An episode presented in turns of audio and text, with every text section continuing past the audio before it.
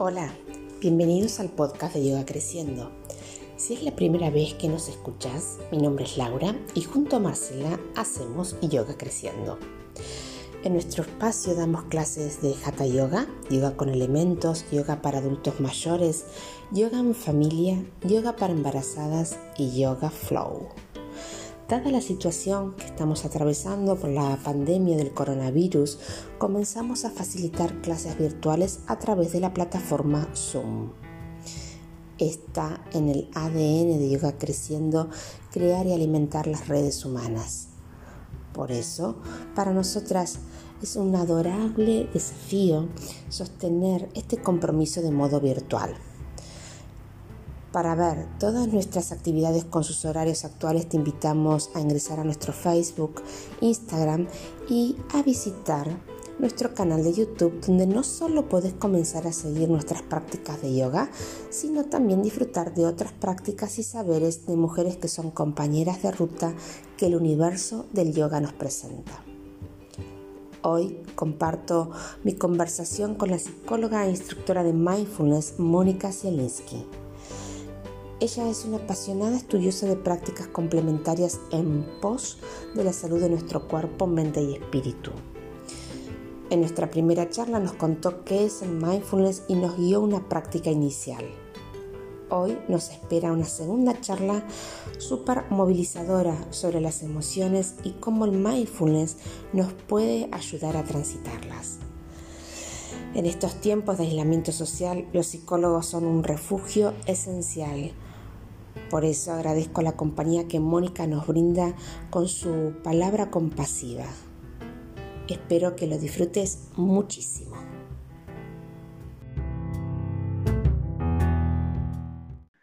Hola a todos, hola comunidad yogica, ¿cómo están? Mi nombre es Laura Rayman de Yoga Creciendo y acá estamos en esta segunda parte de audio, de grabación, de podcast, de mindfulness. Una técnica, una disciplina que nos gusta mucho a Marcela y a mí, una disciplina que nos atrae y que para ello hemos convocado a una de las profesionales de presente atención. Se llama, ella es Mónica Zielinski en la primera parte estuvimos hablando de qué es el mindfulness, cómo, comenzar a practicar esta técnica y mm, cuándo comenzarla. Así que, ¿qué les parece si nos adentramos en esa segunda parte para, para saber más de la voz de ella, de Mónica? Hola Mónica, ¿cómo estás? ¿Me escuchás? Hola Laura, sí, qué placer escucharte. Gracias por la invitación. No, por favor, la verdad que entre podcast y podcast eh, le hemos regalado a la audiencia un audio tuyo de mindfulness porque, bueno, como vos siempre nos compartís esta hermosa técnica, como muchas otras disciplinas también, se ven en la práctica, no, no solamente, eh, no, no solo en la teoría. Así que me pareció interesante tu propuesta que nos hiciste a Yoga Creciendo de que entre práctica y práctica, entre, perdón, entre podcast y podcast haya una práctica, como también nos vas a dejar eh, después una más como regalo a nuestra audiencia y a todos los que se quieren sumar. Bueno, queremos saber más del mindfulness, Moni. ¿Qué quieren saber? ¿Qué quieren saber? Vos sabés que yo soy que yo amo el yoga y el mindfulness me parece muy atractivo. Y la pregunta para los que somos del, yoga y no del yoga es, ¿se puede combinar yoga y mindfulness, Mónica? Sí, no solo se puede combinar yoga y mindfulness, sino que cuanto más se practique mindfulness, si todos recordamos que el mindfulness es la práctica de estar presente en el presente, con una calidad de atención que es plena, una calidad de atención que es pura, que está solo en el aquí, en el ahora. En realidad, si yo me, me zambullo en esta calidad atencional, obviamente, si estoy haciendo una práctica de yoga, esto va a beneficiar a mi práctica enormemente porque voy a desarrollar, desarrollar mayor nivel de atención a lo que está pasando en la práctica y a lo que me está pasando con la práctica. Bien, bien, interesantísimo. Interesantísimo. Y eso que, se puede combinar, ¿qué significa? Que cuando uno termina la práctica de yoga, necesaria o no necesariamente tiene que venir unido el mindfulness. El mindfulness es las 24 horas. Exactamente. El otro día hablábamos eh, que hay dos maneras eh, de ir eh, como incorporando esta calidad de atención, de estar presente en el presente, en el aquí, en el ahora, con otras cualidades, que es sin juzgar ni criticar lo que está pasando, aceptando lo que está pasando. Entonces, la forma de ir haciendo esta evolución a una mente más atenta, a una mente más concentrada, a una mente de estar en el momento presente, tiene que ver con la práctica formal de mindfulness, que es meditar. Y es una meditación que tiene que ver especialmente con poderse anclar en la respiración, en la conciencia de que estamos respirando, para poder eh, hacer de esta práctica, eh, de este modo, eh, una conciencia amplia. Pero uno puede vivir en mindfulness, en un modo de ser en un modo de ser mind. ¿Se entiende? El modo de ser mind es que yo voy a estar presente en cada acto de mi vida, momento a momento.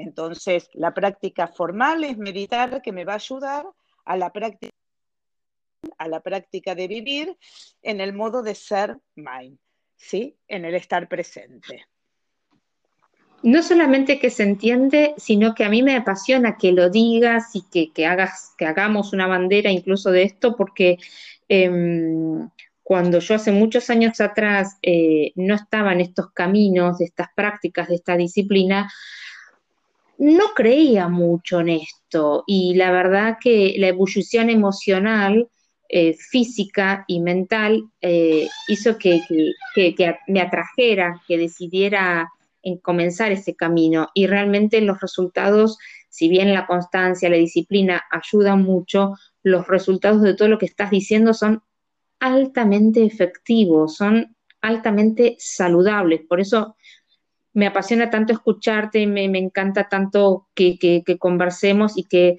de nuestras charlas de cafecito que, y de té que hemos tenido, eh, lo podamos materializar a una comunidad. Así que, perfecto.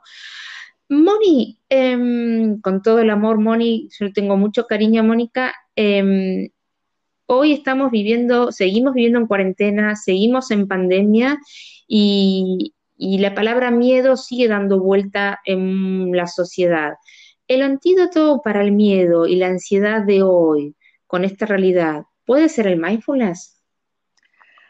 A ver, es muy fuerte pensar en un antídoto, a mí escucho la palabra antídoto y me el antídoto es para suprimir, para quitar, doy un antídoto para, para un veneno, ¿no? Entonces no me enveneno.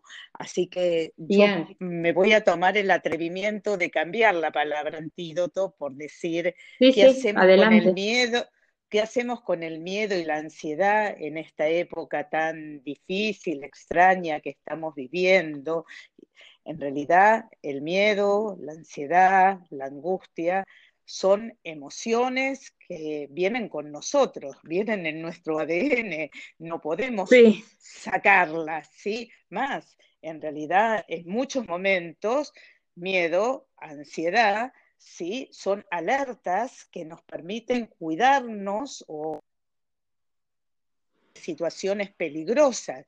El tema es cómo se regula el miedo, la ansiedad y la angustia para no sentirnos inundados por esto y tomados de tal manera que lo único que hacemos es aumentar nuestros niveles de sufrimiento mental mm. por todo lo que esto produce. Y ahí el mindfulness tiene mucho que ver, ¿sí? Puede hacer mucho, no como antídoto, sino como una práctica de regulación emocional, ¿sí? Si yo puedo poner mi mente, ¿sí?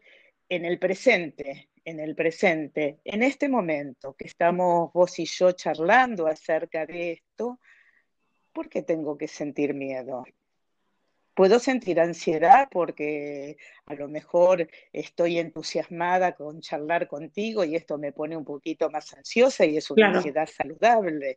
¿De qué me tengo que angustiar? ¿Sí? Si estoy en plena presencia en el aquí en el ahora, teniendo conciencia que el aquí y el ahora es nuestra charla, solo nuestra charla, no hay otra cosa, ¿sí? Porque mi mente no está paseando ni por el pasado, ni por el futuro de lo que puede pasar, ni por lo que dejé pendiente para charlar contigo, ¿sí? Si me quedo en el presente, mi miedo, mi ansiedad, mi angustia van a estar regulados a la, a la situación que estamos viviendo. ¿Se entiende esto?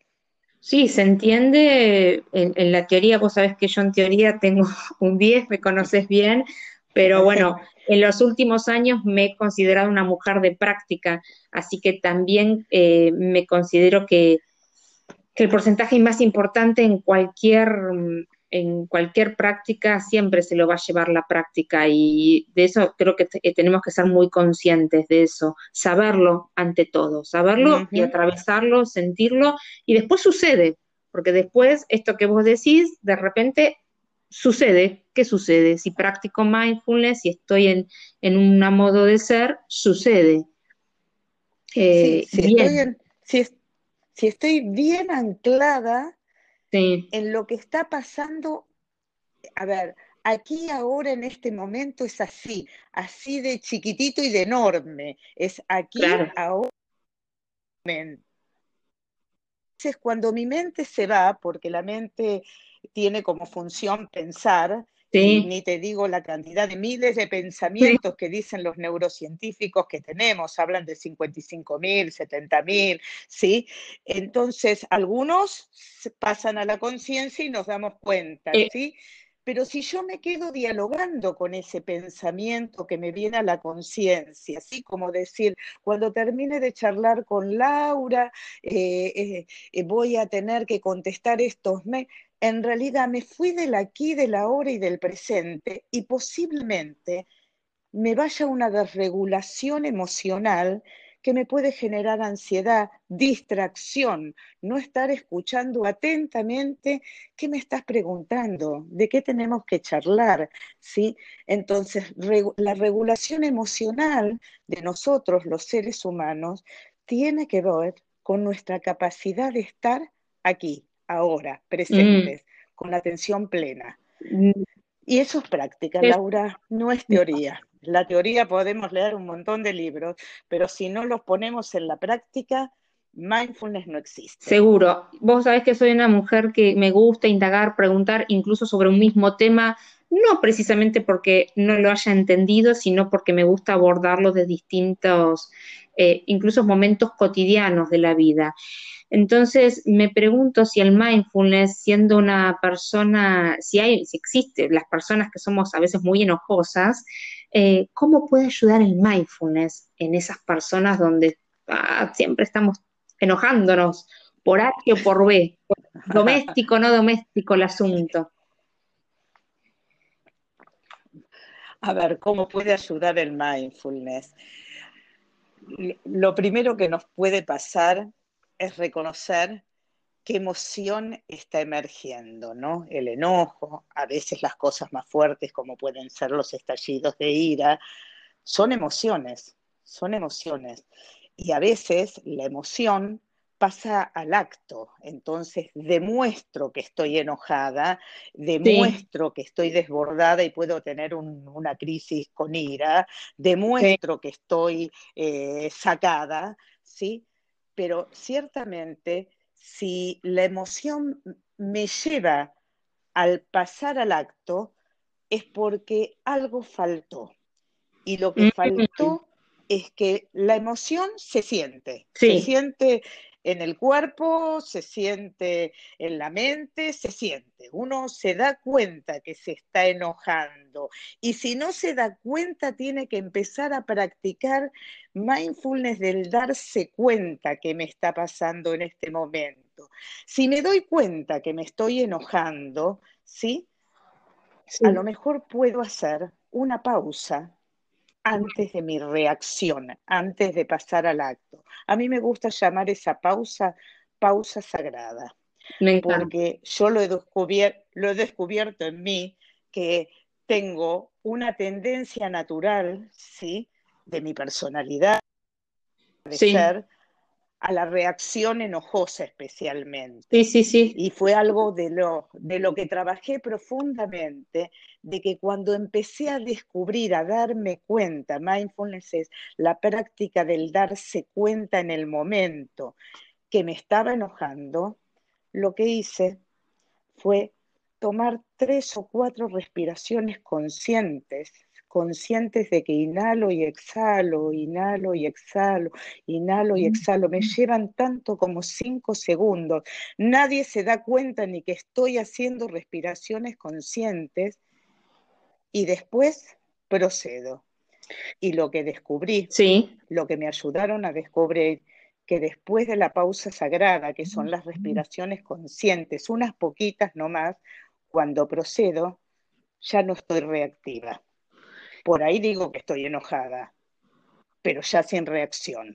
O por ahí ya no digo nada. Sí, porque ya fue de otro momento, ya pasó. Es interesantísimo esta temática que estamos que estás, me estás diciendo y, se ve que a mí también me identifica por distintas circunstancias que uno atraviesa en la vida. Em, y me parece que el tema del enojo daría para un podcast aparte, solo porque me surgen un montón de... A mí me gusta llamar las emociones difíciles, Laura. Ah, dale. Me gusta llamarlas el enojo. Las, claro, porque, a ver, forman parte de nuestro repertorio emocional, no las podemos sacar, no pueden no, por eso, existir. Por eso Pero a veces son difíciles de manejar. Por eso me parece que va a dar para un podcast. Nuestra intención desde Yoga Creciendo, como se darán cuenta, es hacer podcasts concretos de, temáticas específicas e ir desarrollándolos a la medida que la temática lo convoca. Por eso me parece que las emociones difíciles te vamos a convocar en un próximo cercano podcast, Mónica. Una... Encantada, porque tengo un entrenamiento personal en esto enorme. Me parece que somos dos. Eh, pero yo me, gusta saber, seguir profundizando y en esto de la práctica de darse cuenta en, el momento, no hay nada mejor que, yo siempre en yoga dice, digo yo que esto que vos decís de la práctica de darse cuenta en el momento está vinculado con el svadaya, con la autoobservación constante. Ah, bueno, es esto. claro, y que, y que los autoobservarse y que los episodios se te van a ir reiterando hasta que esa autoobservación no sea pletórica, ¿no? Porque si no siempre algo va a faltar. Y el trabajo de la autoobservación o la práctica de darse cuenta en el momento me parece que te llega a, un desarrollo personal muy importante. Así que, pero yo creo que estos dos últimos temas de las emociones difíciles y de la autoobservación o, o la práctica que propone mindfulness lo vamos a seguir desarrollando. No quiero terminar este ah. podcast sin Ah, no, antes de terminar, vos decime cuándo viene la última pregunta, porque antes de terminar, a mí me gusta siempre, a veces también empezar con, con un pequeño ejercicio de respiración, ¿sí? Pausa sagrada, ¿sí? Uno la puede hacer más formal o más informal cuando me doy cuenta que tengo que regular mi emoción de la ira, del enojo, de lo que sea, ¿sí? Pero vos decime cuando estemos por terminar y antes de terminar vamos a respirar juntos y junto con los que nos están escuchando unos segunditos nada más. Me hiciste una introducción tan interesante que no te puedo decir que no, así que adelante. Bueno, entonces, te invito, los invito y las invito a que cierren los ojos unos segundos mientras acomodan el cuerpo en la posición de sentadas y sentados que estén, ¿sí? traten de tomar conciencia de cómo está la columna y si la pueden enderezar, alinear con amor, con gratitud al cuerpo que tenemos y en, en agradecimiento a que lo podemos sentir. Alineamos la columna, bajamos los hombros, acomodamos los brazos y las manos, sentimos el anclaje en el espacio que estamos. Sentimos cómo estamos apoyados en el piso, en la silla, donde están nuestras manos apoyadas. Desarrollamos conciencia, atención plena y pura en nuestros apoyos, en esa sensación de que podemos estar sostenidos, sostenidas en la calma, en la realidad que nos toque vivir. Inhalo. Exhalo. Inhalo. Exhalo. Mientras permanezca el espacio, mientras permanezcan los seres sensibles, hasta entonces que yo también permanezca para disipar los sufrimientos del mundo. Es un escrito de Shantideva del siglo VIII. Inhalo y exhalo largo, lento, profundo, sintiendo como el aire sale de mi cuerpo y lentamente para retornar al espacio exterior, abro mis ojos y me agradezco por estar vivo, viva, aquí, ahora, presente.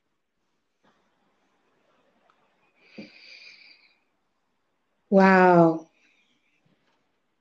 Qué bella, qué bella experiencia, Mónica. Así como Mónica le gusta hablar de pausas sagradas, sé que también a ella y a mí nos gusta hablar, de momentos sagrados. Así que no hay mucho para decir en este cierre de este podcast maravilloso y de este regalo que nos entregó Mónica. Solo gratitud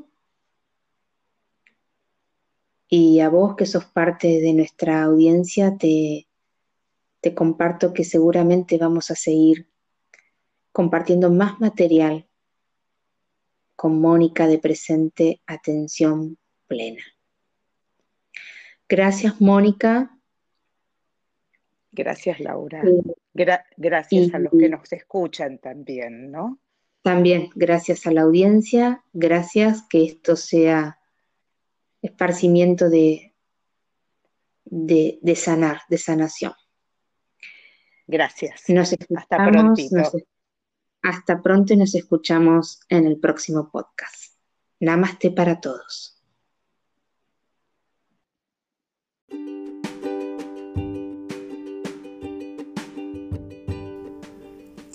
Estoy segura de que vas a volver a escuchar y más de una vez esta bonita charla que nos regaló Mónica en este segundo podcast dedicado a la comunidad de Yoga Creciendo.